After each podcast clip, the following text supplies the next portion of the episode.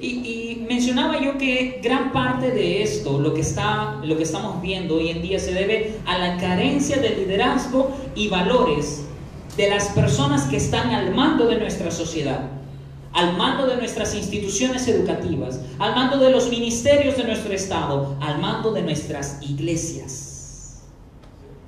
Pero cuando pasa esto, cuando no hay liderazgo y no hay valores en los altos mandos, definitivamente habrá pobreza de convicciones y de carácter en nuestro mundo.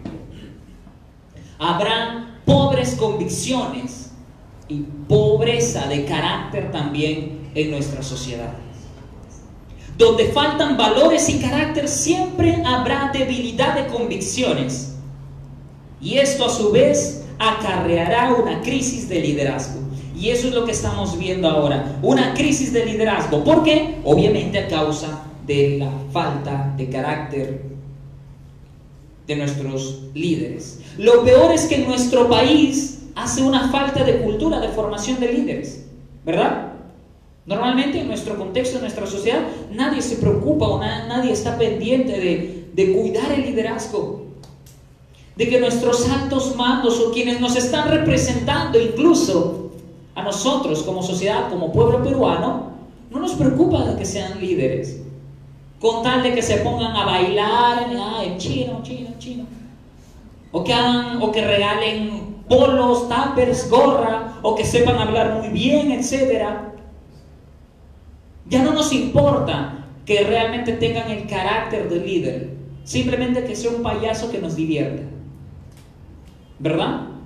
Y luego estamos pagando nosotros las consecuencias de un mal liderazgo. En nuestro país la capacitación de líderes es pobre y nosotros tenemos que realmente ya decidir en contra de eso. Más bien tenemos que ver que el desarrollo de la humanidad siempre ha requerido de líderes, ¿verdad? En la historia universal, cuando leemos acerca de las grandes naciones, y sus conquistas, o la Biblia misma, cuando vemos cómo Dios salvó, tuvo que sacar, sacó a, su pueblo de Egipto, o guió a toda una caravana por muchos años para que entren a la tierra prometida, o tuvo que actuar reformando o, o guiando una reforma a la nación de Israel, tuvo que usar personas y estas como líderes Así que el liderazgo no es una cosa que nosotros podemos tomar a la ligera. Pero vemos que el liderazgo no es solamente un tema actual, no es un tema contemporáneo debido a la a, que, bueno, ya hay empresas, ya hay industria, desde la revolución industrial de repente podemos pensar que la gente empezó a preocuparse sobre la capacidad de liderazgo, y es cierto, obviamente las capacidades de liderazgo, de, de administración, de economía y de tantas cosas que vemos en las empresas hoy en día provienen de la revolución industrial, pero en realidad el liderazgo, el llamado a liderar del ser humano, viene desde el huerto del Edén. Podemos ver que Dios cuando le dice Adán, hey, esta tierra la tienes, te la estoy entregando para que tú la administres, la fructifiques. Y todas esas, en ese contexto Dios le da tres estipulaciones. Tres estipulaciones que tienen tres aspectos, un sentido moral, una responsabilidad y una visión. La primera, cuando le dice, más del árbol de la ciencia del bien y del mal, no comerás, obviamente le está dando una estipulación de sentido moral. El Señor claramente le está diciendo a Adán, moralmente correcto es la obediencia, no comerás de esto. Cuando le habla de sojuzgar y ejercer dominio, le da a Adán una responsabilidad, una responsabilidad social, una responsabilidad para poder cuidar de la creación. Y cuando le dice sean fructíferos y multiplíquense, les da una visión a Adán. Y alguien puede decir, wow, esta visión es la más fácil de las tres, ¿no? Fructificarse multiplicarse. Eso es lo que ha resultado más fácil para el ser humano, que se multiplique. Es lo, es lo que más disfruta hacer. Pero tenemos que ver que dentro de este contexto y de estas palabras hay tres aspectos fuertemente relacionados con la tarea de los líderes. Y seguro ustedes ya se han dado cuenta. Número uno, que el líder tiene que tener la habilidad para conducirse moralmente en la vida. No queremos que un líder nos represente siendo que su vida es totalmente tachable, ¿verdad? No podríamos, hoy en día nos da vergüenza de repente que a, algún líder de nuestra sociedad o de nuestra política, de nuestro Estado, se le descubra que engañó en su hoja de vida o que plagió, que copió un trabajo, etcétera, y que no resulta ser el profesional o el líder que tanto decía que es. ¿Nos, nos choca, sí o no? Número dos, tiene que tener el líder la disposición para cumplir la responsabilidad que el Creador le ha otorgado. El líder debe tener una responsabilidad. Y número tres, el líder debe cumplir la visión de vida y trabajo que Dios le ha dado. Como vemos en la vida de Adán, luego en el capítulo 3 nada más, él fracasó en su liderazgo, ¿verdad? No le fue del todo bien. Al final, aunque él, a él, Adán se le delegó la responsabilidad, como veíamos el martes pasado en la reunión de matrimonio sobre la roca, veíamos que Adán se le dio la responsabilidad de administrar la palabra de Dios y él fracasó en esto. Y esto se ve en la actitud de su esposa, que ni siquiera pudo explicarle a la, a la serpiente eh, con convicción o fuertemente, ¿sabes qué? No, no es así, sino que le dice, bueno, Dios dijo que no comamos ni que lo toquemos. Aparentemente Eva ni tenía clara la situación o, la, o cómo actuar frente a esta, a esta situación. Así que Adán había hecho un mal trabajo para un mal trabajo administrando la palabra de Dios. Luego vemos que no pudo ni mantener su caballerosidad, porque ni bien el Señor le dice, ¿qué has hecho? Le dice, ¡hey, la mujer! Veíamos eso, un poco de esto el martes pasado en Matrimonio sobre la Roca. No dejen de venir porque está muy bueno. Es para solteros, casados, novios, para entrada libre. ¿ah? Está muy bueno. Pero hasta te das cuenta que el liderazgo, la falta de liderazgo se debe nada más en su, en su cobardía. ¡Ey, la mujer que tú me diste! O sea, culpando a los dos ya. Dios, tú tienes la culpa y ella. Tú primero porque me diste esta mujer y esta mujer porque, bueno. La falta de liderazgo puede verse en nuestros matrimonios o nuestra familia también. Y como consecuencia de su pobre liderazgo, él y su esposa son echados del jardín que deberían cuidar y administrar con responsabilidad. Su dominio, el dominio que deberían haber tenido, se fue al cielo, ah, perdón, al suelo, al suelo, al cielo. ya deberían cambiar de predicadores. Manden su requerimiento, por favor, eh, a los diáconos, al ministerio. Eh, su dominio se echó a perder. Al final son echados del huerto del Edén, son castigados. Y por último, aunque parece ser el aspecto más fácil para el ser humano, como te decía, el de multiplicarse, la multiplicación que debía ser una bendición al principio, una visión para que el dominio del ser humano, o mejor dicho, de Dios por medio del ser humano se extendiera a todos los confines de la tierra, resultó siendo una mala visión. O bueno, la visión se distorsionó porque ya no se extendió el dominio sobre la tierra, sino que se extendió el pecado, la herencia que Adán le dejó a sus hijos. El pecado, la rebeldía. Y qué terrible. Todo porque Adán no tuvo la convicción para decir la palabra de Dios no es negociable. Lo que Dios dice, así es, es la verdad. Yo no puedo cambiarla, yo no puedo modificarla, yo no puedo entenderla a mi modo. Amén. Ahora bien, vamos a venir un poco entonces a nuestro hoy. Hemos estado un poco en el tiempo de Adán y Eva, hemos visto más o menos qué pudo haber pasado allí, pero ¿qué es lo que vemos en la actualidad? Pues vemos en una sociedad posmoderna y pragmática que ya no existen las convicciones que anteriormente movían a los líderes que cambiaron la historia universal. En nuestra historia del Perú nada más.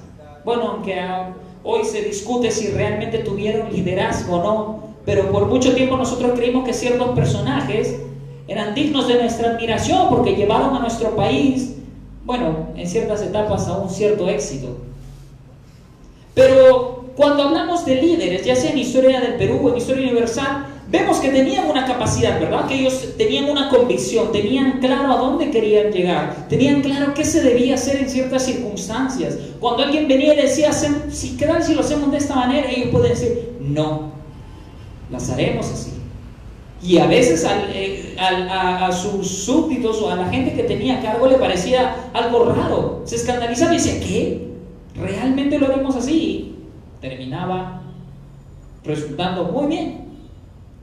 Esa es, ese es un líder real. Pero hoy en día vemos que, bueno, las convicciones y las verdades de antaño son eso, como son de antaño ya Wow. Estuve escuchando que uno de los argumentos de, la, de este movimiento o este colectivo que trata de cambiar el lenguaje, la gramática, ya los principios de la gramática, como la manera en cómo escribimos, el lenguaje que usamos para comunicarnos, ellos dicen que no, esta enseñanza y este lenguaje y estos principios gramaticales son de antaño, ya ese modelo educativo ya pasó, hoy en día ha llegado lo nuevo, dicen, y el lenguaje inclusivo todes, ¿no?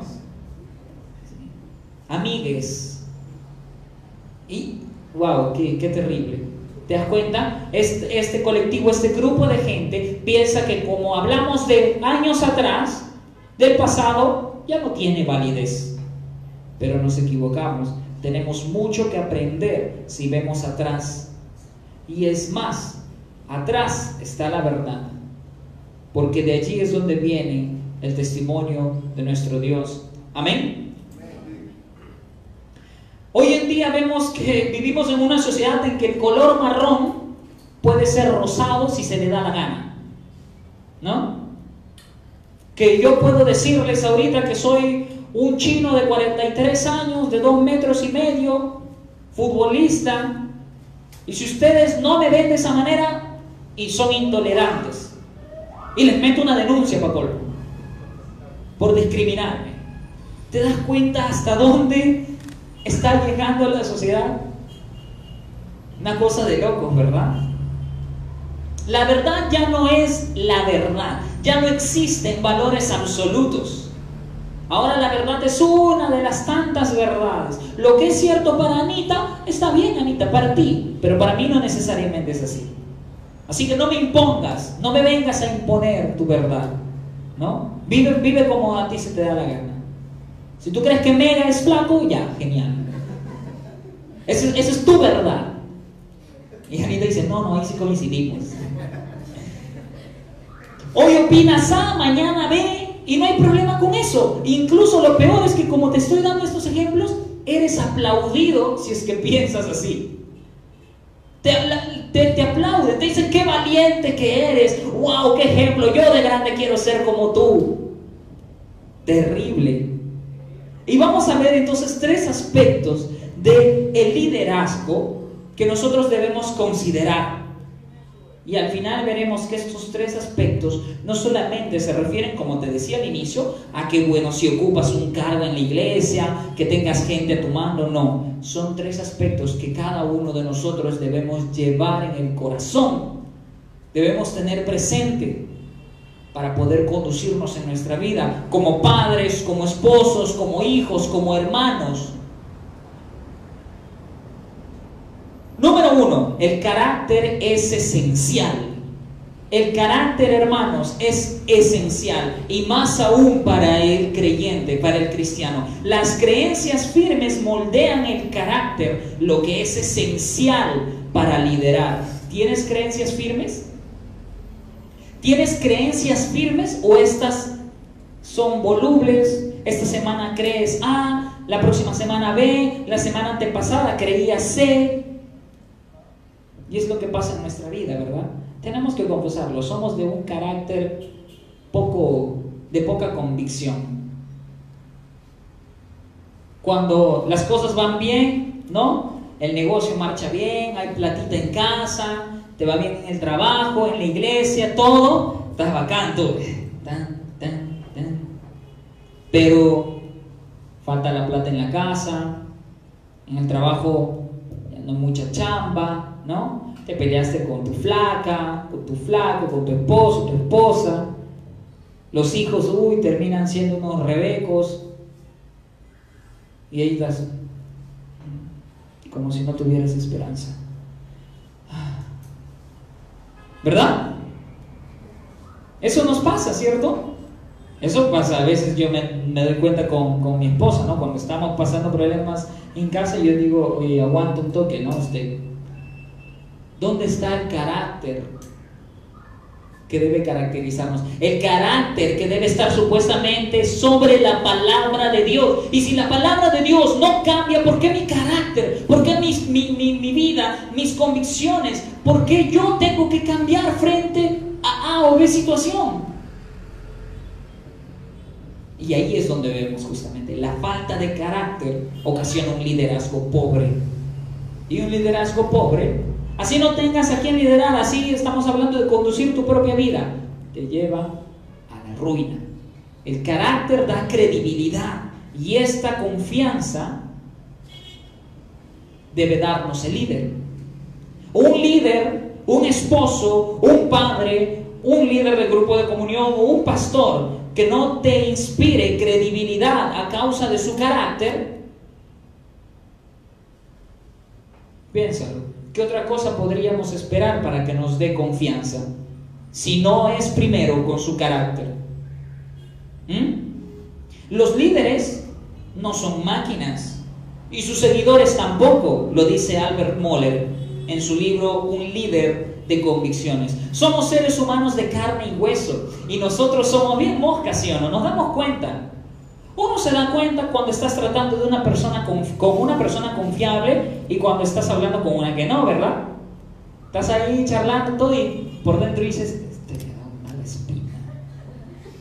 No pasa nada con ese, ¿no? Cuando Snyder te dice, sí, cholo, mañana a las 7 de la mañana nos vemos. Y, tú, sí, sí, claro, ¿No? O Jerry te dice, ya cholo, mañana 5 de la mañana salimos a correr. ¿Nos dan credibilidad estos ejemplos? ¿Nos, ¿Nos darán confianza? Entonces, nosotros nos damos cuenta cuando estamos tratando con una persona que, bueno, pretende liderar, pero no nos da confianza con su carácter. Yo veo a, veces eso ¿no? en, mi casa. A veces cuando mi carácter no está funcionando bien, mi esposa y mis hijos no responden de manera adecuada. Y yo no puedo esperar que respondan adecuadamente si yo no estoy liderándolos o guiándolos o teniendo un carácter adecuado, ¿verdad? He llegado a descubrir eso. A dos años de casado. Y como profecía, alguien me dijo que los dos primeros años son los uno de los más duros. Y ni bien cumplimos dos años, así nos transformamos, así mágicamente. Ay, hola mi amor. Increíble. Vengan a los martes a Matrimonio sobre la Roca para, para advertirles más. Es necesario que aterricemos esto, incluso nuestros matrimonios, hablando respecto a esto, por cierto como esposos, como padres, como líderes de la iglesia incluso. En el trabajo, no solo en la iglesia, en el trabajo, incluso en lo cotidiano, porque en lo cotidiano cada creyente ha sido llamado a ir y a ser discípulos, ¿verdad? Yo creo que este tema ya lo hemos tocado varias veces o ya te lo han dicho. O de repente te lo estoy, te, te vengo con la calientita, chocherita. Cada cristiano es llamado a ser discípulos, no solo los líderes, no solo los pastores, no solo el grupo de evangelismo de la iglesia, todo hijo de Dios es llamado a ser discípulos. Ahora, ser discípulos hay muchas maneras. No necesariamente tienes que pararte a la hora del break de tu trabajo, ¿no? Osvaldo, a la hora del almuerzo, a ver, escuchadme todos. Y Osvaldo ahí, tipo Ravenhill, tipo Washer. Me parece un Washer joven, Osvaldo, ¿no?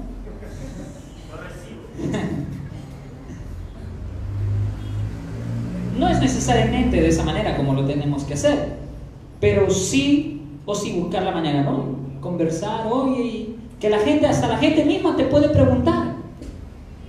A mí me ha dado gusto, no es porque yo sea el ejemplo excelente, realmente, pero me ha dado gusto ver la mano de Dios en, en, en los distintos trabajos que he tenido. No siempre había mis superiores considerándome distinto al resto. Ellos sabían así nada más. Y al tiempo nomás, tú eres cristiano. Sí, le decía. Sí, ya me había dado cuenta, me decían. Y yo decía, wow, Señor, gracias, ¿no? Gracias, porque definitivamente, pues, no, no hago nada para que realmente puedan tener esa credibilidad para conmigo. Pero es la obra del Señor. Amén.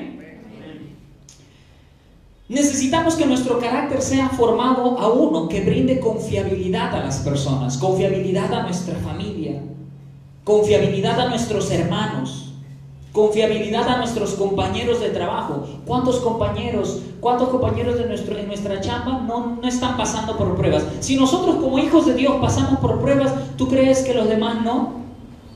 Y cuando necesiten un consejo, ¿a quién podrían acudir? Al mujeriego que se emborracha los fines de semana para que les diga, ah, causa, consíguete otra mujer y vamos a chupar, o a ti que puedes decirle, sabes que vamos a orar por tu necesidad. Es importante que nos mostremos ser confiables. Liderar es guiar. Liderar, es apuntar. A veces nosotros creemos que el liderazgo solamente tiene que ver con, a ver ya, este Silly por allá, Mirla, tú haces esto por favor. A ver, a ver, Miguelón, ya, por favor, te comportas, ya. Te pones así, así, así. Creemos que el liderazgo es una suerte de actitud mandona a, la cual hay que decirle a todos qué hacer, a qué hora y cómo hacerlo. Pero eso no es liderar. Eso más bien es proyectar un carácter débil o falta de carácter. Imponer. Cuando intentas imponer algo a alguien ya no le estás liderando.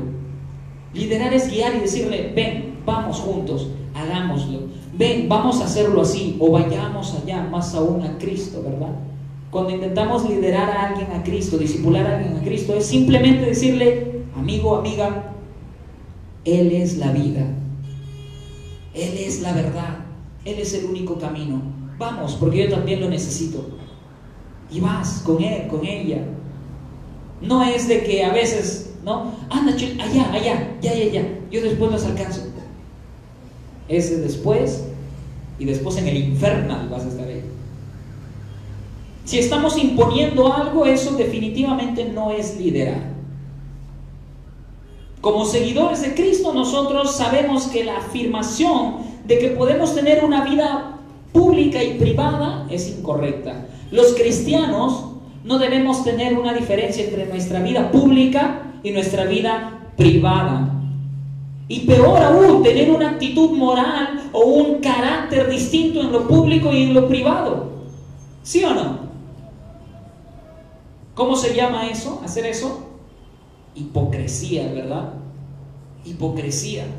Ahora, no estoy diciendo que en nuestra intimidad muchas veces caemos. Claro que sí. ¿No? Yo la manera en cómo les hablo ahorita no es la manera en la que me pongo de repente en mi casa, ¿no? Cuando hay tensión.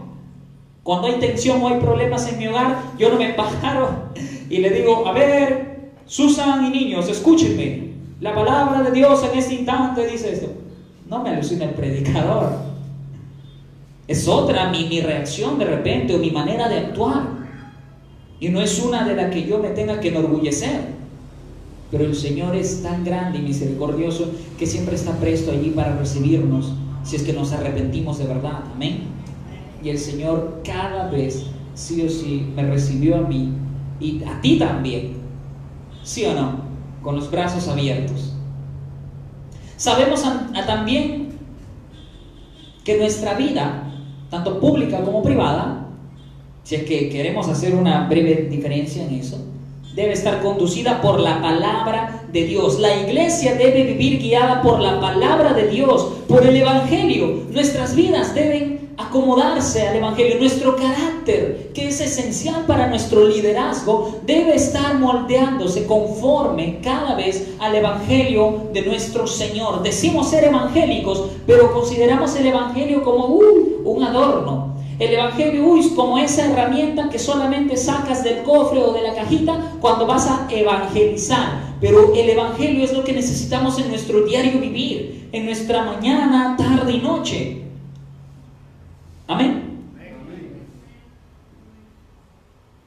De tal manera que así los, los compañeros de trabajo, tus jefes, tú, los que tienes a cargo, nuestros vecinos.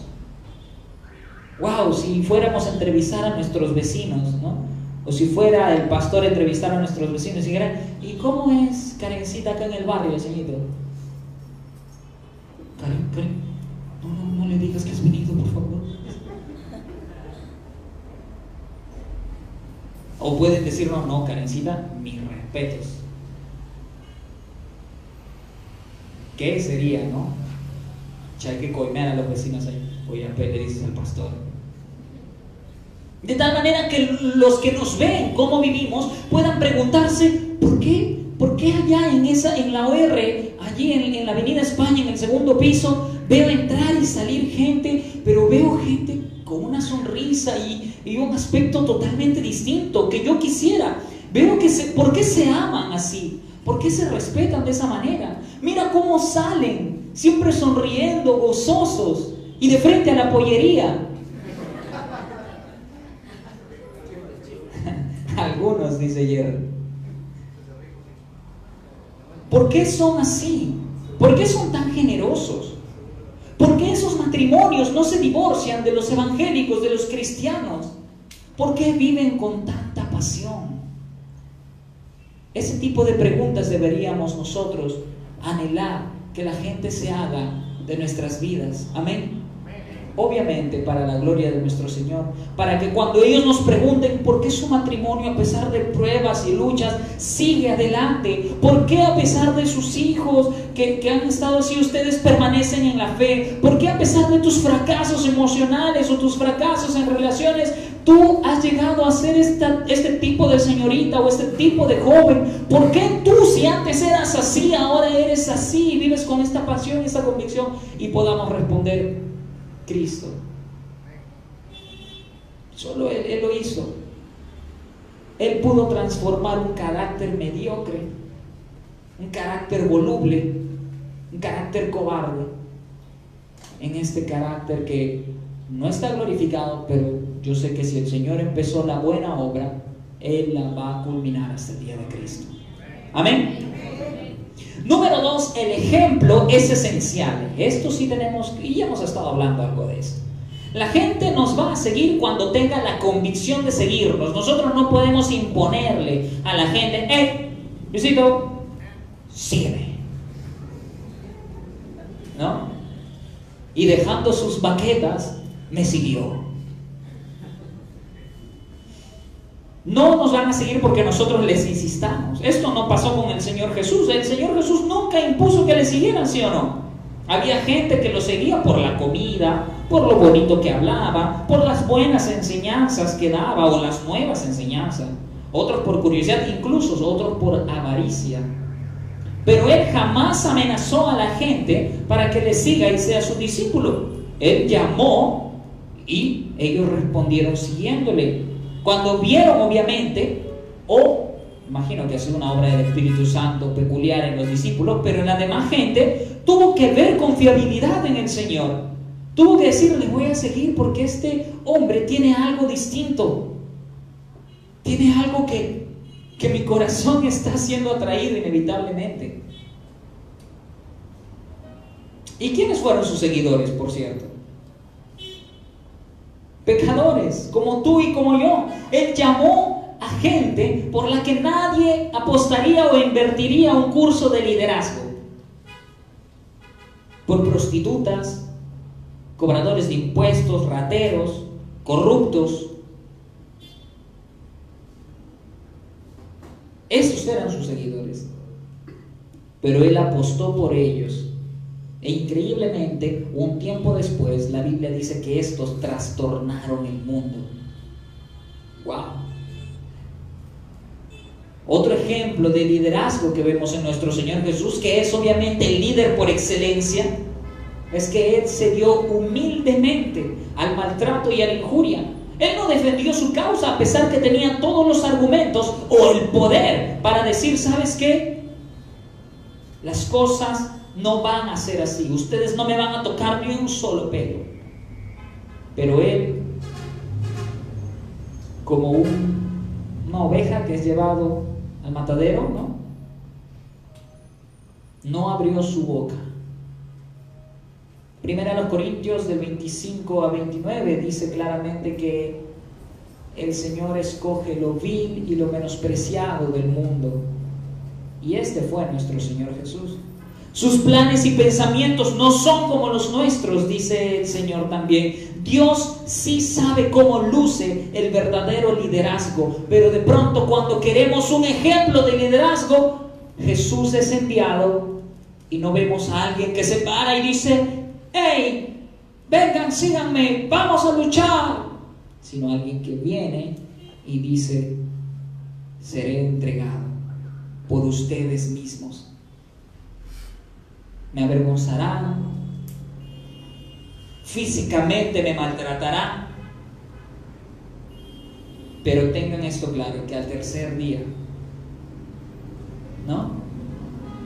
Al tercer día yo me levantaré de los muertos. Este es el ejemplo del Señor Jesús, uno de sacrificio, uno de entrega. Y no en vano, su padecimiento fue que trajo la oportunidad de que su pueblo festeje. Amén. Jesús padeció para que su pueblo festeje y se goce. Fue por la maldición que cayó sobre Jesús que hoy su iglesia puede disfrutar de su bendición. Ahora yo te pregunto, ¿quieres liderar? Y no estoy hablando solo a los líderes del grupo de comunión, líderes en la iglesia líderes en tu trabajo, a todos nosotros. ¿Queremos liderar? ¿Realmente queremos el liderazgo que Dios espera de nosotros en nuestro contexto? Pues entonces miremos y entendamos cómo vivió y padeció y experimentó el liderazgo nuestro Señor Jesús, quien como te decía es el líder por excelencia de la historia de la humanidad. Esperamos que a veces nosotros los líderes, ¿no? No, uy, soy líder, entonces no, los demás tienen que verme, uy, y tienen que considerarme así. O sea, esperamos que nos traten mejor que al Señor Jesús. Y podemos ver esto en la gente que el Señor llamó, como te decía, gente cobarde, ladrones, mentirosos. Pero ¿qué los impactó?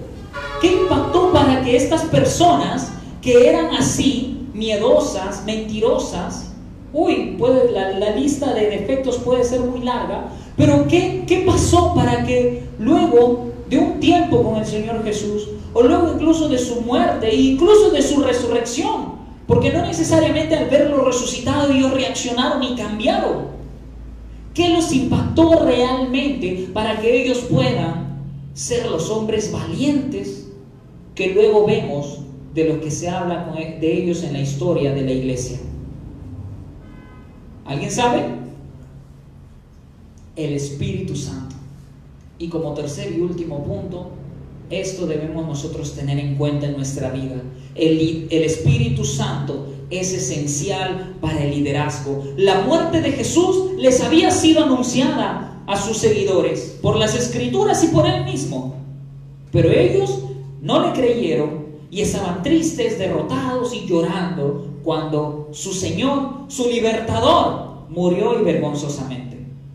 Hasta que el Señor Jesús se desaparece resucitado y luego asciende al cielo y luego cumple lo que había prometido, que Él enviaría al consolador, al Espíritu Santo.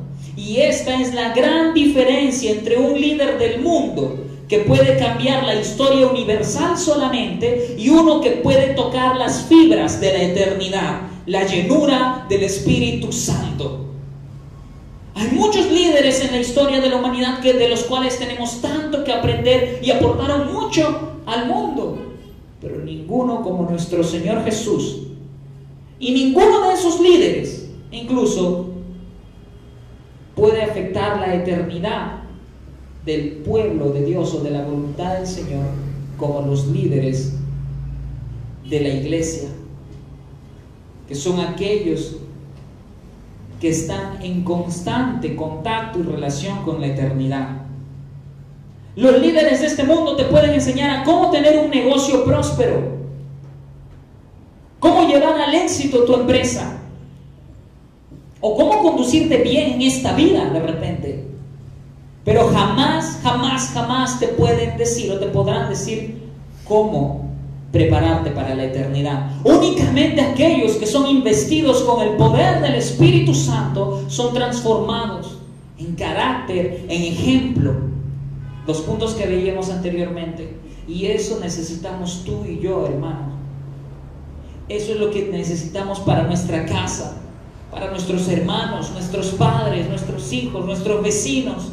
Queremos afectarlos y queremos que estos puedan acercarse a la gloriosa eternidad con Cristo Jesús. Amén. Pues necesitamos del Espíritu Santo. Fue con esa unción que hombres temerosos se convirtieron en tremendos valientes que fueron capaces de dar hasta su vida por la proclamación de un mensaje que en un inicio ni creían ni entendían, pero que luego dijeron, no diré lo contrario. Moriré, pero no negaré a mi Señor.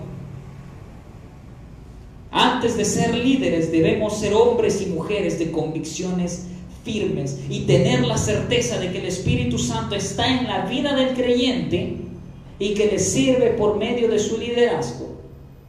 Es una certeza que solamente el Señor puede dar. Amén. Hay tres aspectos que nosotros debemos tener en cuenta, iglesia. Buscar que nuestro carácter sea conformado al carácter de Jesucristo. Anhelar ser ejemplo en esta sociedad cuando lo que necesita es eso. No solo palabras, no solo de bonitos discursos, no solo de una expresión o una oratoria asombrosa, no solo de eso, una sociedad, una ciudad en la que nuestros hijos van a crecer, no sé si te has dado cuenta, necesita ejemplo. Y para eso nosotros necesitamos del Espíritu Santo, porque allá afuera también lo necesitan. Es el Espíritu de Dios que puede traer convicción de pecado. Es el Espíritu de Dios el que puede tocar y transformar a la gente. Amén. ¿Y nosotros queremos o no queremos eso? Pues es momento de buscar y empezar ese liderazgo de éxito que Dios quiere para nuestra vida. Porque sí, Dios nos predestinó, Dios nos eligió, Dios decretó en la eternidad pasada nuestra vida y una vida para que sea exitosa, pero no para que sea exitosa en el contexto de lo que el mundo entiende hoy como éxito, de dinero, cosas materiales y que te vaya bien de repente en todo lo que haces en la vida, sino éxito, qué mayor éxito que es estar reinando juntamente con Cristo por la eternidad en los cielos nuevos y en la tierra nueva en la presencia de nuestro Señor. Dime, ¿consideras que hay un éxito mayor que ese? ¿Que, que a las escrituras apuntan? Yo no. O moriré contento, así me muera en una estera, bajo esteras, o en un lugar muy apartado, con tal de tener la convicción y la seguridad de que la eternidad con Cristo me espera. Aunque mi padre y mi madre me abandonen, con todo el Señor me recogerá. Amén. Y eso debe estar en nuestro corazón para que podamos comprender que nuestro llamado a tener convicciones para liderar está totalmente fundamentado en la palabra de nuestro Señor. Es el Señor quien está respaldando y avalando nuestro liderazgo. Así que no te detengas, más aún quienes son padres, más aún quienes ya tienen familia. Y los que son solteros y jóvenes hoy en día también, en algún momento van a tener a cargo corazones, almas, a los cuales velar y cuidar. Y si no, como te decía, hoy en día tenemos mucha gente a la cual discipular, ¿verdad? Y guiar a Cristo. ¿Estaremos contentos mientras ellos se van al infierno? No, ¿verdad? Entonces es tiempo de tomar el liderazgo que el Señor nos está llamando a tomar. Es tiempo de decirle, Señor, amén. Amén, yo lo voy a hacer. Yo quiero hacerlo, Señor. Ahorita no tengo de repente las capacidades. Veo a mi hermano, a mi hermana, o veo otras personas que lo hacen mejor que yo, pero el Señor no te está preguntando eso, solo está diciendo, ven, Él es quien hace la obra, ¿sí o no? ¿Lo crees o no? Entonces, pongámonos en sus manos. Él hará el resto, hermano. Él hará el resto, hermana. Ya deja, deja las excusas. Deja las excusas. Todo hijo de Dios ha sido llamado a tener éxito en el liderazgo según la voluntad del Señor. Amén. Y le alabamos por eso. Ponte de pie y dale fuertes palmas a nuestro Señor.